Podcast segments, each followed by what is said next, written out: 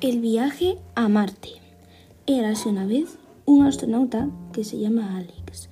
La NASA le mandó una misión, viajar a Marte y ver si hay vida. Alex se montó en el cohete y despegó hacia Marte. Al llegar al planeta, el cohete aterrizó bien y sin ningún problema. Descargaron todos los materiales para montar una base central.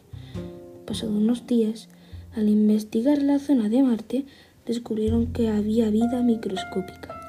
Para poder vivir en Marte, de vuelta a la Tierra, fue un descubrimiento único. Al día siguiente, Alex se levantó de la cama. Al parecer, se encontraba mal. Fue al médico y tenía un virus metido en su cuerpo. Después le ingresaron del pulmón y falleció.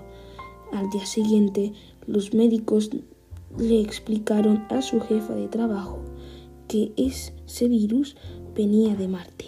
Y así acaba la historia del gran, magnífico astronauta.